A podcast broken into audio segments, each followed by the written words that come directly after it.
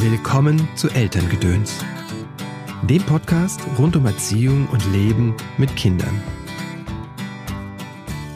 Hallo, schön, dass du eingeschaltet hast zu dieser Episode von Elterngedöns. Mein Name ist Christopher End. Ich bin Elterncoach und mein Ziel ist es, dass du und deine Familie eine entspannte Zeit habt. Dazu bringe ich dir im Podcast jede Woche entweder einen Tipp zum achtsamen Elternsein oder ich lade eine Expertin oder einen Experten ein zum Thema Leben mit Kindern. Heute ist wieder eine Expertin zu Gast, Julia Schmidt-Jorzig. Tatsächlich ist Julia eine Expertin der besonderen Art, denn sie hat weder Psychologie, Pädagogik studiert, noch hat sie ein Buch dazu geschrieben. Julia ist Journalistin und einer ihrer Schwerpunkte ist, sind Familien und Eltern. Sie hat unter anderem das Family Unplugged Projekt mit ins Leben gerufen, in der Eltern und Familien vorgestellt werden und interviewt werden. Und sie arbeitet zurzeit für Eltern, für das Magazin Elternfamily und betreut den Podcast Elterngespräch. Hallo Julia, herzlich willkommen im Podcast. Hallo, grüß dich Christopher. Schön, dass ich hier sein darf. Vielen Dank. Ja. Schon äh, eine witzige Situation. Wie hast du das gesagt, äh, wenn Elterngespräch auf Elterngedöns trifft? Ja, genau. Es ist auch ehrlich gesagt eine sehr witzige Situation, dass ich jetzt irgendwie Fragen beantworten muss, aber es wird schon. Sonst stelle ich die Fragen. Das ist fiese. Genau, vielleicht erklärst du mal, wieso das so witzig ist und was du eigentlich tust. Ja, ähm, also auch ich mache einen Podcast, der heißt Elterngespräch. Den produziere ich für das Magazin Eltern und für Eltern Online. Und ja, bin da hingekommen, zum einen, weil ich äh, Journalistin bin seit vielen, vielen Jahren und äh, zum anderen, weil ich Mutter bin. Und immer wieder, ja, man da auf, wird dir sicherlich genauso gehen, auf so wahnsinnig viele Fragen trifft in sich selbst, im Gespräch mit anderen und meine Idee so ein bisschen war, diese Fragen in ein Format zu heben, wo man zuhören kann, wie Leute sich darüber unterhalten. Und das ist dann eben Elterngespräch geworden. Also wir haben ganz unterschiedliche Leute zu Gast, wie du das auch machst. Teilweise einfach Eltern, die erzählen, wie sie sich fühlen, wie es ihnen geht, was sie erlebt haben in ganz unterschiedlichen Situationen. Und eben auch Experten zu allen möglichen Themen. Genau. Und du hast ja vorher auch schon, das ist ja nicht das erste Mal, dass du dich auch journalistisch damit beschäftigst, mit, mit Eltern, das ist ja mit Familien. Das ist Ganz genau. Das dich lange begleitet schon. Ja, genau. Also ich bin ja neben der Tatsache, dass ich seit 18 Jahren Journalistin bin, auch seit 13 Jahren Mutter. Und äh, je älter man auch selber wird, äh, als Mutter und als Mensch, äh, desto mehr merkt man diese ganzen Fragen Familie betreffend, die die haben eine unheimliche Auswirkung auf das eigene Leben und auf das Leben der Kinder natürlich auch. Man will das gut und richtig machen. Oh ja. Und durch diese ganzen, ja, genau, durch diese ganzen Kaffeeküchengespräche, wie macht ihr das, wie kriegt ihr das hin, wie macht ihr das, wenn einer krank ist und so weiter, ähm, die ich damals zum, unter anderem bei Frau TV äh, geführt habe, wo ich auch lange Zeit Fernsehen gemacht habe beim WDR ist dann die Idee entstanden mit Lisa Ortgies, die dort Moderatorin ist, und Susanne Gasowski, die da Redakteurin war und heute freie Sachbuchautorin ist, ein Projekt zu machen, wo man dabei zuhören kann, wie Menschen erzählen, wie sie es denn so machen. Mhm. Und zwar nicht äh, mit einem ähm, schönen Filter, sondern sehr ungefiltert, sehr ungeschminkt, einfach fragen und zwar mit viel Zeit fragen und mit viel Zeit vor allen Dingen zuhören. Ähm, wenn man vom Fernsehen kommt, ist man so ein bisschen geschädigt, ähm, ne, muss alles irgendwie in 3.30 erzählt sein, aber das Leben ist einfach nicht so. Das Leben ist sehr komplex. Also haben wir eine äh, Plattform geschaffen, ähm, Family Unplugged äh, heißt und hieß die, wo wir uns die Mühe gemacht haben, Familien in ganz Deutschland zu besuchen und mit ihnen sehr, sehr lange Interviews zu führen. Drei, vier Stunden. Da ist dann auch irgendwann der Punkt erreicht, wo die Hüllen wirklich fallen, also wo Leute wirklich erzählen, wie es bei ihnen so ist. Und ähm, genau, und dann daraus äh, Filme zu schneiden, reine Talking Heads, also wirklich nur Leute sitzen da und erzählen. ähm, ja, wo Menschen einfach sagen, Ehepaare, auch Alleinerziehende, wie es bei ihnen läuft und warum. Ja, sehr gemischt. Und das, das ja, äh das war sehr, sehr, sehr gemischt. Also wir haben Leute gehabt, die ganz, ganz besondere Probleme gehabt mit behinderten Kindern oder besondere Situationen alleinerziehend und so weiter. Und wir wollten einfach wissen, mit welchen Problemen haben die alle zu kämpfen. Mhm.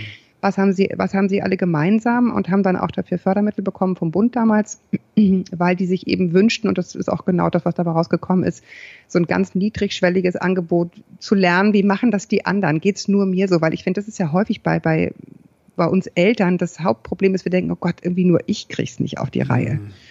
Und das würde ich mir so wünschen bei allen Sachen, die ich mache, dass das bei den Eltern ankommt, dass das äh, nicht so ist. Geht, alle haben so ein bisschen die gleichen Probleme und je mehr man sich da so im gleichen Boot fühlt, desto besser geht's uns und deshalb desto besser können wir diesen Job als Eltern auch leisten. Wie glaubst du, sind wir da hingekommen, dass wir eigentlich alle die gleichen Probleme haben und dann trotzdem immer wieder denken, ähm, das ist noch mein Ding, ne, so und da so dran naja. verzweifeln halt auch, ne? Ja, also ich glaube, so der Effekt, es kommen Freunde und ich räume erstmal auf, um, um einen besseren Eindruck zu hinterlassen bei allen, die äh, irgendwie unsere Wohnung oder unser Haus betreten. Das kennt irgendwie jeder. Mhm. Und das ist natürlich in Zeiten von Facebook und Instagram hat sich das nochmal unglaublich, wie soll ich sagen, multipli äh, multipliziert, ja, weil mhm. diese Außenwirkung eine unglaubliche Rolle spielt. Jeder ist praktisch eine Marke und als Mutter willst du auch eine gute Marke sein. Ja, ja? so. Und das hat den Druck sehr erhöht. Also ich kann jedenfalls sagen, ich sehe weder so aus wie die Mütter bei Instagram, noch sehen unsere Kinderzimmer so aus. Und ähm, ich will es zwar nicht zeigen, ehrlich gesagt, aber ich will wenigstens drüber sprechen. ähm, dass irgendwie andere wissen, bei, bei uns ist es auch nicht so, auch mal. Also ich meine, klar, unsere Familienalben äh, zeigen jetzt auch nicht die scheiß Herbsturlaube im Regen auf Rügen, sondern natürlich die schönen Tage, ist ja klar, äh, die schönen Erinnerungen, das ist auch gut so. Aber das Leben dazwischen ist eben auch das wahre Leben. Und das ist mir immer sehr, sehr wichtig, wenn ich diese Projekte mache, dass das durchschimmert. Hm. Weil das, glaube ich, wirklich Entlastung bringt. Hm. Ja, Mutter als Marke, das ist echt ein, äh, ein schönes. Ich frage mich mhm. ja wirklich, ne, so, wenn du das jetzt so sagst und ich habe den Eindruck aus meiner Kindheit, wenn ich woanders zu Besuch war, aber da war es aufgeräumt und ich glaube nicht, dass die immer extra aufgeräumt haben. Meinst du, es war einfach früher anders? Aufgeräumter meinst du? Ja, das Leben aufgeräumter. Ja, also ich kann sagen, bei uns zu Hause war es sehr aufgeräumt, weil äh, ich einfach allein zu Hause war. Meine Eltern waren ja getrennt und meine Mutter war Vollzeit arbeiten. Da waren gar nicht genug Menschen da, um Chaos zu machen. Okay. Ähm, ja, ich weiß es nicht. War früher alles besser? Ich, ich glaube es irgendwie nicht. Also das ist auch so eine Formel, an die ich irgendwie nicht glaube. Ja, ja. also wer einmal das weiße Band guckt, äh, Erziehungsmethoden Anfang des Jahrhunderts, will ich nicht zurück. Ja. Ne? Ich will auch nicht zurück, äh, Kinder, die ins Bett machen, kriegen einfach ein paar hinter die Löffel. So, ich finde schon die Tatsache, dass wir heute aufgeklärte Eltern sind, die viel wissen, äh, eine gute Sache. Ich, ich bin auch gar kein Fan dieses Elternbashings, ja. Alle sind doofe Helikoptereltern und, ne, und nerven nur bei Elternabenden. Ich finde, das ist eine ganz tolle Entwicklung, dass wir uns wirklich bemühen, unsere Kinder zu verstehen. Und wenn man wirklich mal Kinder trifft, deren Eltern sich gar nicht kümmern, dann ja. wird man ganz schnell stumm. Ja, weil das ist ganz schnell stumm, stumm. Ja, dann wird man ganz schnell stumm, wenn man wirklich. Eltern trifft, also beziehungsweise Kinder sieht, deren Eltern sich eben gar nicht kümmern. Ja, ja? Stichwort ja, Verwahrlosung, Verwahrlosung, das ist ja sozusagen mhm. das andere Ende der Wurst. Ähm, das, das, das ist nicht das, was wir wollen, wenn wir ehrlich sind. Ja, und das, deswegen bin ich auch so, so allergisch auf dieses Elternbashing, wo es immer heißt, ja, die Eltern nerven heute eigentlich nur und nerven auf den Elternabenden und meckern immer nur rum und oder bringen immer die Turnbeutel nach. Ja, ist doch nett. Warum nicht? Ja, also warum nicht sich kümmern? Warum nicht sich bemühen? Ich finde, wir machen das gar nicht so schlecht. Ich frage mich auch Heute. immer, wenn ich das über die Helikoptereltern lese, ist das ein amerikanisches Phänomen, das hier von den so eine aus Mediensicht hier rübergeschleppt wird, weil ich das auch selten wahrnehme, so, ne? Ich habe immer das Gefühl, die meisten machen es ganz okay, so, ne? Ich frage ja, mich, wo also sind die Helikoptereltern? Ja, hier kann ich sagen, ich bin eine. Ah, also okay. ich würde schon sagen, ich nehme das schon, weil ich bin auch jemand, der, der echt unruhig wird, wenn ich sehe, oh Gott, irgendwie meine Tochter hat das Brot zu Hause liegen lassen, die ist eh so wenig, so, dann muss ja. ich mich sehr zügeln, nicht hinterher zu fahren. Ähm, Mache ich aber trotzdem manchmal. Ähm, doch, das muss ich, also ich muss sagen, ich bin ein bisschen schon so. Kann man sich auch ein bisschen, glaube ich, muss man sich zusammenreißen, vor allen Dingen, wenn die älter werden. Ne? Dann ist es ja nur noch nervig und peinlich, wenn du dann so eine Mutter hast, die dir immer nachjagt und und dann hast du diesen, hast du das, dann hast du die Mütze auf. Das ist, finde ich, viel wichtiger als das, was die anderen denken, ist, dass die Kinder einfach irgendwann flügge werden und dass man das auch schlucken muss. Und wenn du das siehst, dass du das, dass das bei dir so anspringt, ne? Bist du denn dann wirklich Helikoptereltern? Helikoptermama? Ja, das ist so ein bisschen mein zweites Thema. Ich glaube, ähm, dass man natürlich immer versucht, das irgendwie aufzuholen, was man vielleicht in der eigenen Kindheit nicht hatte. Ja. Ähm, und das irgendwie besser zu machen, das finde ich auch einen hehren Anspruch. Man darf auch artig dran scheitern, aber ja. man kann es zumindest probieren. Und in der Tat sind es natürlich Sachen, wo man denkt, ich will es auf alle Fälle wunder, wunder, mhm. wunder, wunderschön haben für die Kinder. Ich habe ich hab eine sehr zugewandte Mutter gehabt, also das soll ja gar nicht in den falschen Hals kommen. Aber eine, die eben alleinerziehend Vollzeit arbeiten musste. Da wurde auch gar nicht, das ging auch gar nicht um Selbstverwirklichung. Das war einfach, musste sein. Ja. Und äh, in der Tat ist da sehr viel hinten übergefallen, so dass ich mich wirklich über viele Jahre sehr, sehr verbogen habe, um, äh, um das für meine Kinder hinzustellen, dass die irgendwie zu Hause essen können, dass es irgendwie trotzdem alles äh, heiti-teiti ist, obwohl ich arbeite oder obwohl wir beide arbeiten, wohlgemerkt, ist ja ein Gemeinschaftsjob. Kinderbetreuung. Ne? Und das, das ist, glaube ich, weniger so das einfache Helikopter, dieses altruistische, sondern es ist das ganz egoist, der ganz egoistische Wunsch, es gut machen zu wollen das ist auch das, was ich, wenn ich mit, mit Eltern rede, bei allen raushöre und was mich teilweise wirklich zu Tränen rührt, mhm. ähm, dass alle das wirklich, wirklich wollen. Mhm. Ne? Jeder, der, äh, auch die, die überraschend kind, ein Kind kriegen, ähm, wollen das hinkriegen. Es ist nur eben komplizierter, als einem auf Instagram oder in vielen Zeitschriften so gezeigt wird, so ein Kind in, ins Leben zu begleiten. Das ist auch eine ganz große Wiederbegegnung mit einem selbst mit der eigenen Geschichte. Und das ist nicht ganz so easy, aber alle wollen das unbedingt. Und ähm, was ich mir wünschen würde, ist, dass wir uns gegenseitig mehr ermuntern und, und loben in den Dingen, die wir gut machen. Ja. Weil das ist das, was, ähm, was uns wirklich weiterbringt. Ich weiß, äh, in meiner Familie kriegen jetzt endlich auch äh, meine Geschwister Kinder. Und irgendwie war ich neulich äh, bei meinem Bruder zu Gast und habe den irgendwie zugeguckt und man hat dann ja immer, weil man dann schon weiter ist, ne, schon ältere Kinder hat, so ein bisschen den Impuls, ihr könntet doch auch noch dieses und ja. ihr könntet auch noch jenes. Und ich habe es dann geschafft, mich zu bremsen ja. und habe echt gedacht, was wäre eigentlich das gewesen, was mich am allermeisten gefreut hätte, nämlich, mhm. wisst ihr was, ich finde, ihr macht das total klasse. Hm. Ihr macht es total klasse. Und das ist das, was du eigentlich hören willst. Natürlich ist es immer mit Abstrichen und nicht perfekt, aber ne, das und das hast du gut gemacht. Weiter auf diesem Weg. Das ist das, was ich mir wünschen würde für Familien. Hm. Was braucht es dafür, dass wir da mehr in das Loben gehen? Ich glaube, dazu gehört ganz viel sich verzeihen. Ja. Ja, sich verzeihen, dass es nicht immer rund läuft. Also ich sag mal ganz konkret, ne? Du wünschst dir natürlich eine heile Familie und dann geht es vielleicht schief. Ähm, man, es, es klappt einfach nicht gut zusammen, man muss auseinandergehen oder ja. man geht auseinander auch teilweise unfreiwillig, geht ja immer einer, der andere will es eigentlich gar nicht. Meistens ist das häufig so. Hm. Ähm, und wenn das geschieht, ist das natürlich erstmal wahnsinnig schmerzhaft, aber man bleibt ja trotzdem Familie. Hm. Ja, und sich das so ein bisschen zu verzeihen und dem Leben das zu verzeihen, dass es nicht immer nur Glück liefert, sondern eben auch die Untiefen. Und je mehr man darüber spricht und, und äh, und sich das zugesteht, das auch mal nicht gut zu machen, ich glaube, desto mehr kann man dahin kommen, ja, ganz gut in dieser Rolle sich wohlzufühlen und sich dann auch zu loben gegenseitig. Auch wenn man übrigens sich trennt, ja. Ähm, bei allen Dingen, die man äh, einander auszusetzen hat, zu gucken, was tut denn der andere Gutes an unserem Kind? Ja, was kann ich ihm denn sagen, was ich gut finde? Ja. Denn das ist ja die Basis, in der wir weitermachen können, wenn man sich jetzt trennt ähm, muss, ist man ja trotzdem Eltern. Man muss das ja trotzdem weiterhin gut hinkriegen. Erst recht für die Kinder. Und das geht auch nur, wenn wir uns da auch mal loben, weil dann kann man nämlich auch sagen, und deswegen wünsche ich mir aber trotzdem noch ein Wochenende mehr oder irgendwie so, ja, weil sonst kommt man gar nicht ins Gespräch. Hm. Okay, aber also, ja. ja. Selbst ich glaube da, wo auch, es zerstritten ist, eigentlich wieder zu suchen, was ist das Gemeinsame? Ja, ja. Doch, das glaube ich. Und auch untereinander ähm, dieses auch als Paar, ja, lange mhm. bevor man sich hoffentlich überhaupt gar nicht trennt, äh, irgendwie zu gucken, rechne ich da ständig auf oder ja. versuche ich das einfach als partnerschaftliches Projekt zu sehen, wo jeder seinen Teil beitragen kann. Mhm. Und dann, ja, ist es vielleicht so, äh, dass mein Mann nicht dran denkt, die Regenhose einzupacken. Dafür hat er bessere Nerven beim Thema Mathe-Nachhilfe. Ja, einfach zu sehen, was kann jeder beitragen das, was er kann, gibt sicherlich auch vieles, was man nicht kann. Also Mathe nachhilfe wäre jetzt gerade nicht, nicht mein Gebiet. Aber ähm, ne, zu sehen, was kann der andere machen und sich da auch innerhalb der Partnerschaft oder der Familie zu loben. Kinder loben, auch wichtig. Wie kommt es überhaupt, dass wir da so schnell reinrutschen, dass wir den anderen, dass wir so aufrechnen oder dem anderen vorhalten, was er alles falsch macht? Ja, ich weiß nicht, ob das so ein ganz alter Mechanismus ist. Ich fühle mich besser, wenn ich weiß, ich mache es besser als du. Hm. Ja, also mache ich dich klein, damit ich mich besser fühlen kann. Das ist, klingt jetzt sehr böse, aber könnte ein Impuls sein.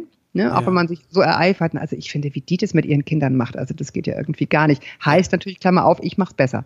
Ja. So, das ist, ne, das ist das eine. Ähm, und dann, ja, ich glaube einfach, das ist ein dickes Brett, äh, arbeiten, wie es heute viele machen, und Kinder großziehen. Und das ist mhm. einfach auch eine Stressfrage. Ne? Unter Stress äh, hast du dann nur noch, kannst du mal den Müll rausbringen und wenn du es nicht gemacht hast, jetzt hast du schon wieder vergessen, die Mülltonne rauszustellen, mhm. dann landet man bei diesen Alltagsthemen. Kannst du mal den Müll rausbringen? Ist ja schon sehr reflektiert. Ist ja häufig dann in dem Stress eher ja. so, der Müll ist immer noch nicht draußen. Ja, ja, genau. Der Subtext. Willst du nicht mal den Müll rausbringen? Ja, genau, genau. Ja, also ich glaube, das ist eine Frage von, äh, von Stress auch. Und also was mir manchmal so ein bisschen fehlt bei vielen Gesprächen darüber, was brauchen Kinder und wie mhm. kann ich Kinder richtig ins Leben begleiten und wie begegne ich Kindern, ist, die, die Antwort auf die Frage, was brauchen denn Eltern, hm. um Kinder gut ins Leben zu begleiten? Und das meine ich jetzt nicht, äh, rennt alle noch mehr zum Yoga und seid noch achtsamer, das ist auch sehr lobenswert und schön, sondern einfach ganz grundsätzlich, wie bringe ich mich in die Lage, möglichst entspannt den Alltag aufzubauen? Hm. Ganz platt. Wie viel Hilfe ist um mich rum?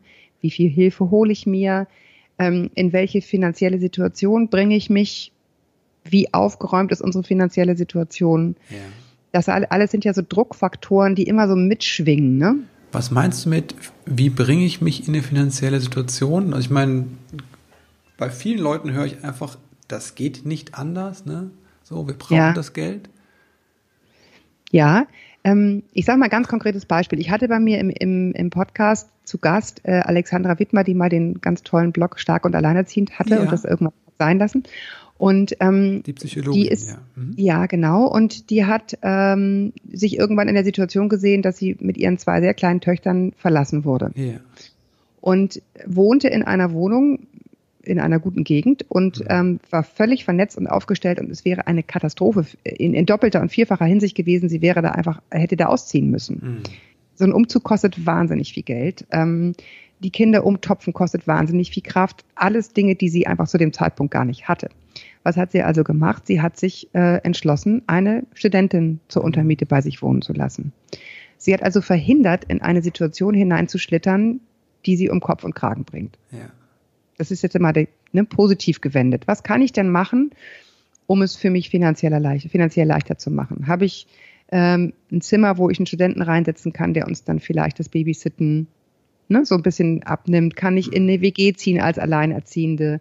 Kann ich in ein Wohnprojekt ziehen, wo wir uns gegenseitig helfen? Also wie, wie kann ich das positiv gestalten, äh, mich in eine gute Lebenssituation zu bringen, in der wir das hinkriegen können, wenn einer krank ist? Ne? So. Und ja.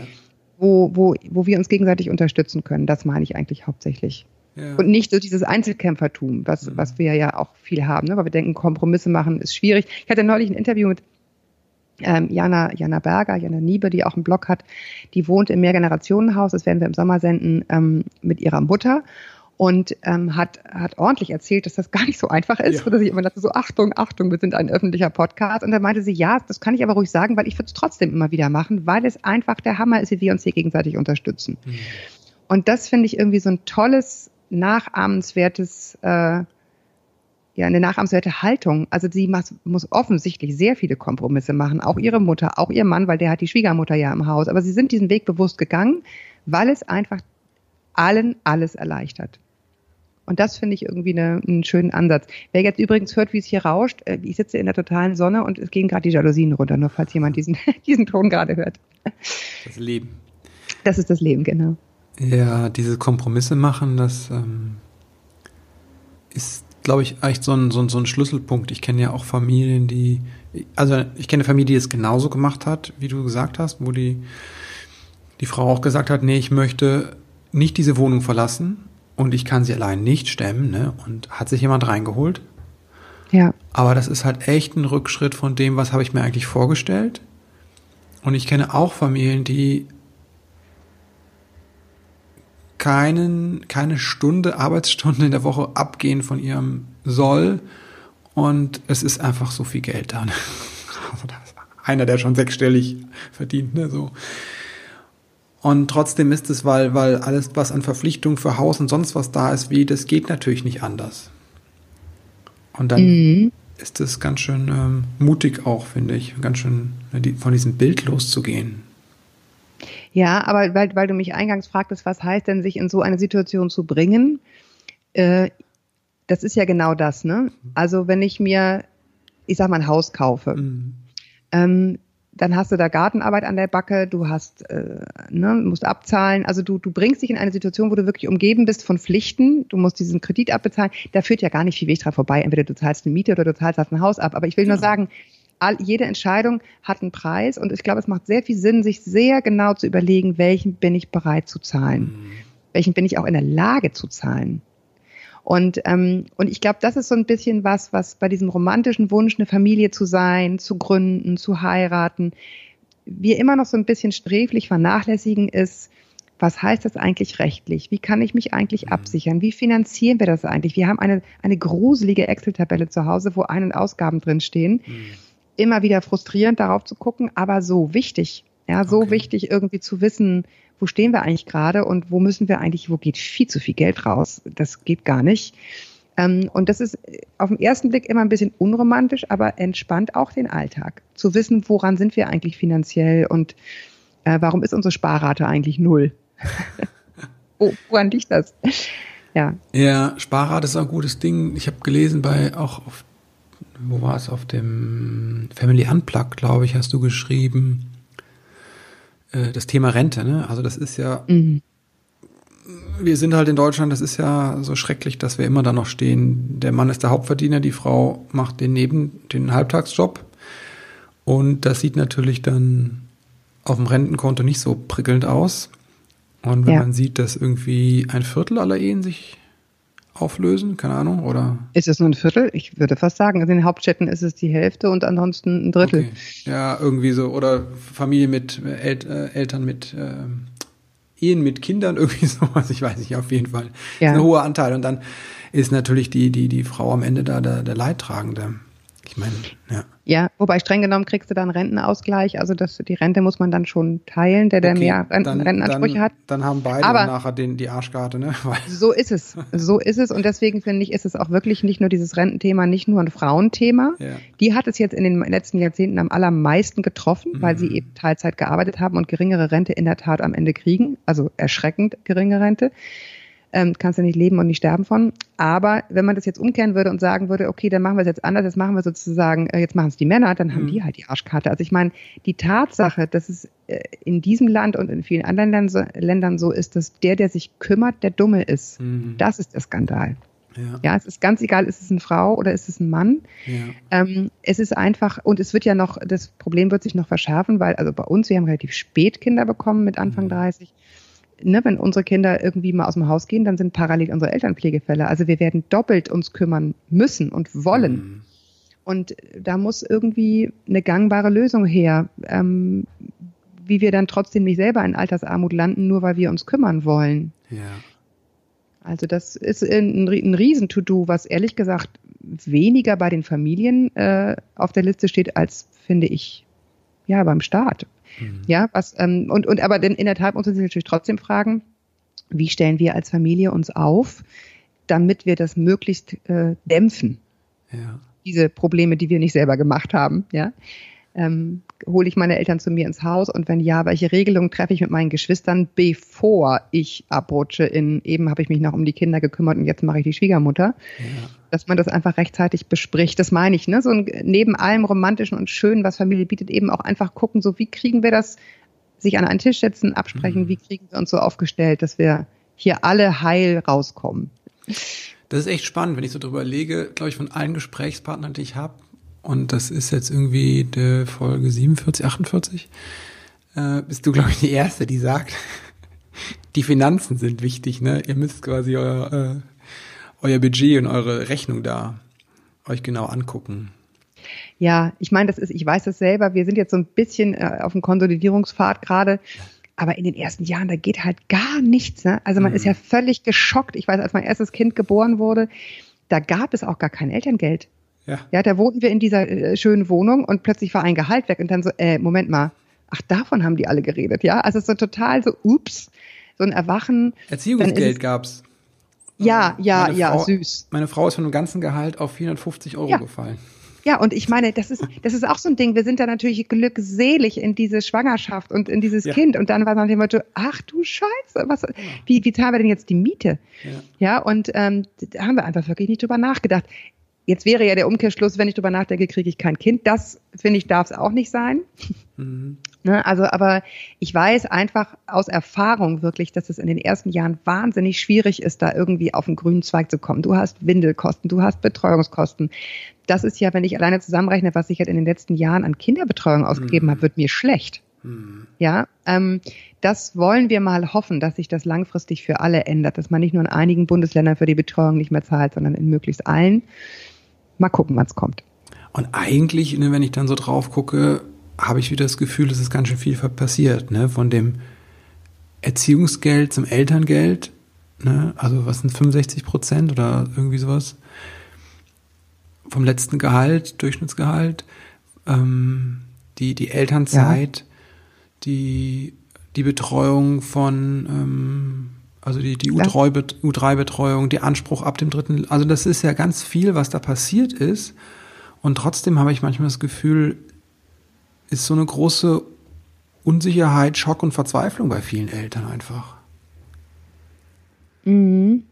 Ja, also es hat sich viel getan. Ich kann klar sagen, wir hätten kein drittes Kind ohne Elterngeld. Also bei mhm. uns hat das einfach genau die Rolle gespielt. Ne? Nicht ja. umsonst sind da fünf Jahre dazwischen. Es war einfach, dass ich dachte, okay, wie soll das gehen? Also kann ich mir nicht leisten, ja. Und dann wurde es zumindest nachdenkenswert, wenn man denkt, okay, wenn man ein Jahr Pause hat zu überlegen, was mache ich denn jetzt, dann ist schon mal was. Also ja, ich glaube, dass das schon Entlastung gebracht hat für viele Familien. Aber ähm, wie sagte eine Kollegin von mir so schön, die Vorteile sind die Nachteile. ähm, also die Tatsache, dass wir jetzt alle arbeiten gehen können und das ja auch schön finden viele, bringt natürlich auch neuen Stress mit sich. Da muss man gar nicht drum herum reden. Ja, wenn du jeden zweiten Tag neu diskutieren musst, wer bleibt denn heute zu Hause, weil wieder die Grippewelle zugeschlagen hat.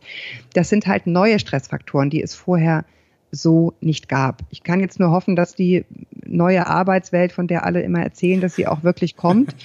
ähm, also das, ne, ich meine, also wir beide, die wir jetzt hier auch sprechen, wir sind ja total privilegiert. Ja, wir haben ja. Jobs, wo man äh, sich einigermaßen einteilen kann. Wann macht man das? Wo mhm. macht man das?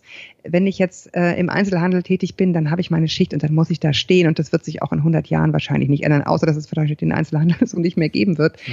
Äh, aber ähm, also das, das muss man ja auch sagen, das, das, das divergiert auch sehr stark in den, in den jeweiligen Berufen, wie viel Freiheit habe ich eigentlich. Aber das hat eben auch neuen Druck mit sich gebracht. Ne? Ja. Ne? Entlastung auf der einen Seite, aber eben auch Druck auf der anderen Seite, dass man seine Arbeit gut hinkriegen will, dass man nicht ständig sagen kann, man fehlt. So, das, aber ja, ich finde, es hat sich viel getan. Ich hatte gestern ganz interessant, äh, bei uns äh, in unserer kleinen Vorstadt ist jetzt endlich die OGS eingeführt worden, von der wir jetzt auch endlich profitieren, nachdem wir jahrelang Leihomas hatten und oh, finanzielles Desaster.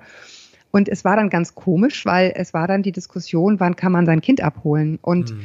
Alle, die wirklich seit Jahren darum betteln, dass endlich diese OGS kommt und endlich die Betreuung besser wird und endlich mehr Betreuung und, und, und, die wollten dann plötzlich alle ihre Kinder irgendwie früher abholen dürfen. Ja.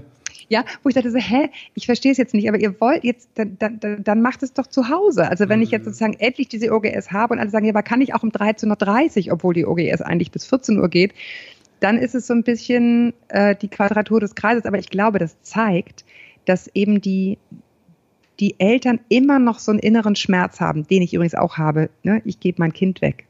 Ja. Ja, aber ich will es nicht weg. Äh, also die hatten dann das Gefühl, die sind da praktisch eingesperrt bis 14 Uhr. Mhm. Und das sagt ganz viel darüber aus, wie wir dieser Fremdbetreuung immer noch gegenüberstehen. Und ähm, ja, es ist gut, dass es sie gibt, es ist gut, dass es sie in Anspruch gibt, aber es ist immer noch so, dass auch die Menschen, die diese Arbeit verrichten, also die Kinder erziehen und Alte pflegen, eben immer noch viel zu schlecht im Ansehen sind und auch in ihrer Bezahlung.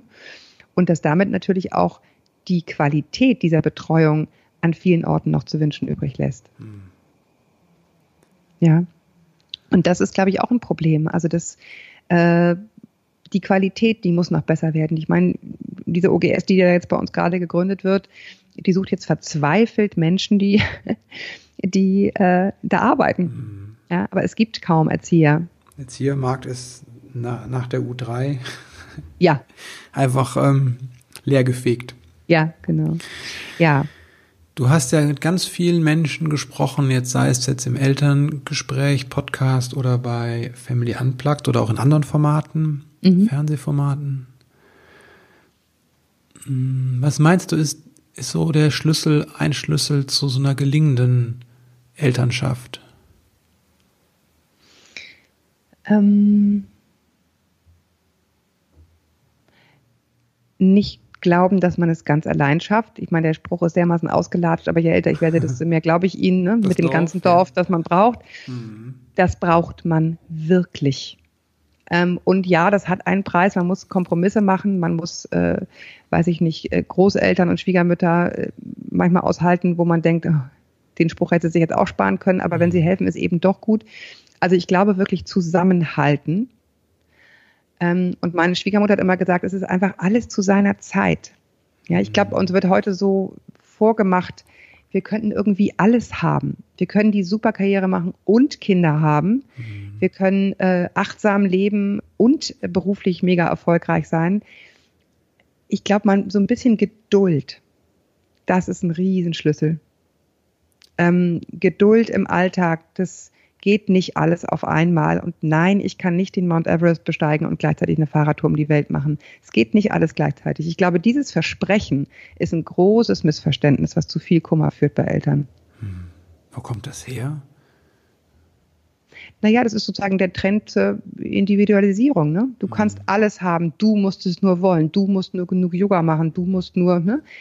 so, du musst dich optimieren und äh, so. Das ist, das ist dieses Versprechen, das Leben ist ein Ponyhof und, und du musst dich nur richtig dran bedienen. Ja. Und, und, und so glatt läuft es.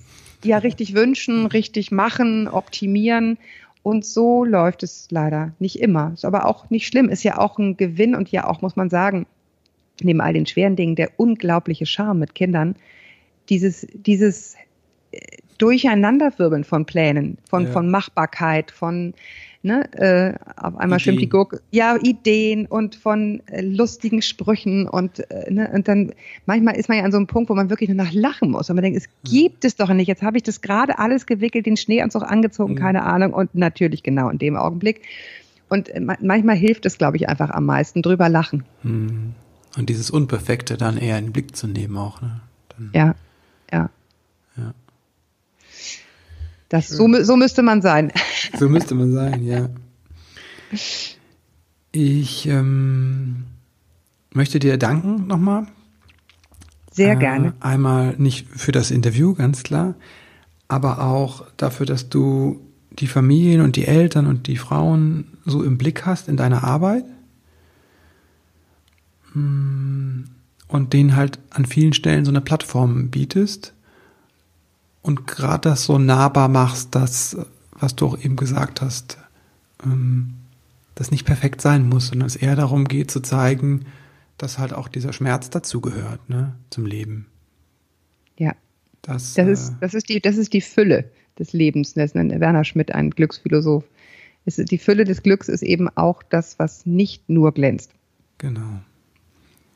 Und ich glaube, das ist in so einer Instagram hübschen Welt äh, ist das sehr wertvoll. Deswegen dafür ein großes Dankeschön. Sehr, sehr gerne. Danke, dass ich mich hier ausbreiten durfte. Jetzt habe ich noch äh, ja. ein paar letzte Fragen.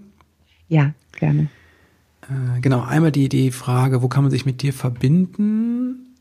Ja, ich bin, wie gesagt, äh, schreibe sowohl fürs äh, Eltern-Family-Heft, habe ich eine äh, Kolumne, das heißt, man kann mich einfach über die Redaktion Eltern erreichen, ja, beziehungsweise... Das ist, das ist das Printmagazin, stimmt das? Das ist das Printmagazin, genau, da gibt's einmal Eltern und dann Eltern-Family, beide natürlich total lebenswert. Und äh, in der Eltern-Family habe ich meine ganz normale Familienkolumne, die mir sehr hilft, über meinen Alltag zu lachen, auch wenn es mal nicht so lustig ist. Ähm, aber es mal aus der Perspektive des, der, der, des Humors zu sehen. Und dann äh, bin ich eben einfach zu erreichen über diesen Podcast, wenn du so willst, ähm, podcast.eltern.de. Und ähm, ja, da kann man mir schreiben und sagen, welche Themen man interessant findet. Und ich freue mich, das immer aufzugreifen. Wir sind jetzt wöchentlich und widmen uns allen Fragen des Familienlebens total gerne. Super. Link dazu sowie auch zu Family Unplugged packe ich in die Show Notes. Mhm. Und genau, jetzt kommen noch die Final Questions. Das ähm, Wenn du so an deine eigene Familie denkst, deine Ursprungsfamilie denkst, ähm, was hast du da vermisst, was du dir selbst beibringen musstest? Gut, also wir sind eine Trennungsfamilie. Mhm. Darf ich es positiv drehen?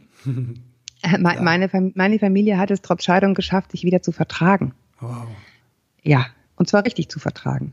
Und ähm, das ist das, was ich mitgenommen habe, trotz des ganzen Schmerz, den das natürlich mit sich gebracht hat. Es ist jetzt keine heile Weltgeschichte, aber sie hat sich wieder gedreht, weil alle viele Kompromisse gemacht haben und immer noch jeden Tag machen. Und das ist das, ist das was ich mitgenommen habe aus meiner Kindheit. Hm. Aufeinander zugehen, wirklich aufeinander zugehen. Wofür bist du deinen Eltern dankbar? Genau dafür. Ja, die haben, also die haben sich ja nicht scheiden lassen, weil die sich so fantastisch verstanden haben. Hm. Ne, oder weil es super gelaufen ist, sondern die haben sich aus Gründen scheiden lassen, die relevant sind und die haben dann aber natürlich trotzdem ganz viel Fehler machend es aber geschafft, ähm, aufeinander zuzugehen, auch weil wir Kinder das ganz stark eingefordert haben. Und das oh, wow. haben die dann auch, wir haben gemeinsam Weihnachten gefeiert und das war, ja, also das ist ja schon durch, in einer heilen Familie anstrengend. Ja, genau, das war durchaus gemischt. Aber im Endeffekt äh, haben wir das viele Jahrzehnte durchgezogen. Mhm. Ähm, das war teilweise auch sehr lustig, aber eben auch nicht nur. Und dafür bin ich Ihnen dankbar. Das ist ja für die Kinder auch, ähm, weil das ist ja der Wunsch von jedem Kind, glaube ich zumindest von vielen, nicht von jedem, aber von vielen, wie ich das wahrnehme, wenn die Eltern sich trennen, eigentlich Mama und Papa sollen wieder zusammen sein. Und ja. wenn du es dann das Gefühl hast, wie du das gerade beschreibst, na, irgendwie ein Stück weit habe ich denen schon geholfen, dass die wieder zusammengefunden sind auf eine Weise. Ja, das, ich habe gerade kurz gestockt. Du hast gesagt, wieder zusammen sein. Ich weiß gar nicht, ob sich das so viele Trennungskinder wünschen, wenn es vorher wirklich unerfreulich war. Was sie wollen ist, ich wünsche mir, dass Papa und Mama weiter für mich da sind. Ja. Das ist der entscheidende Unterschied. Mm. Und dafür lohnt es sich zu kämpfen, mm. dass die Kinder dieses Gefühl behalten. Sagen wir es so, es gibt einen Schmerz nehme ich häufig wahr bei Kindern, bei Trennungskindern, dass das nicht mehr so ist. Ja. Und das auch zu Recht.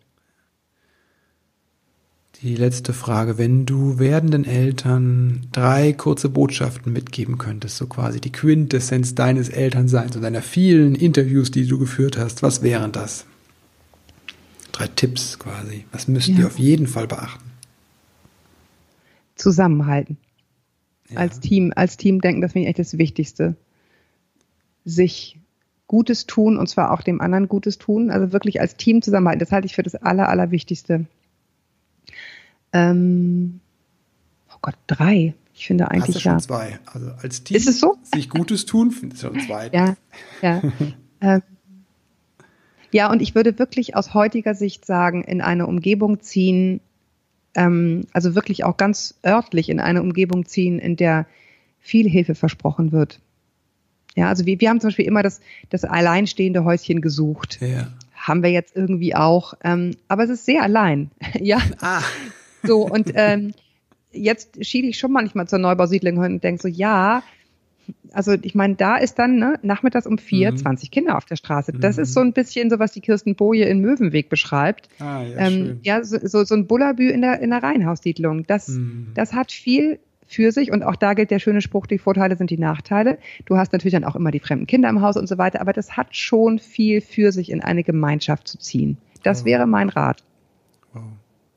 Dankeschön, Julia. Sehr, sehr gern. Bald wieder. Ja.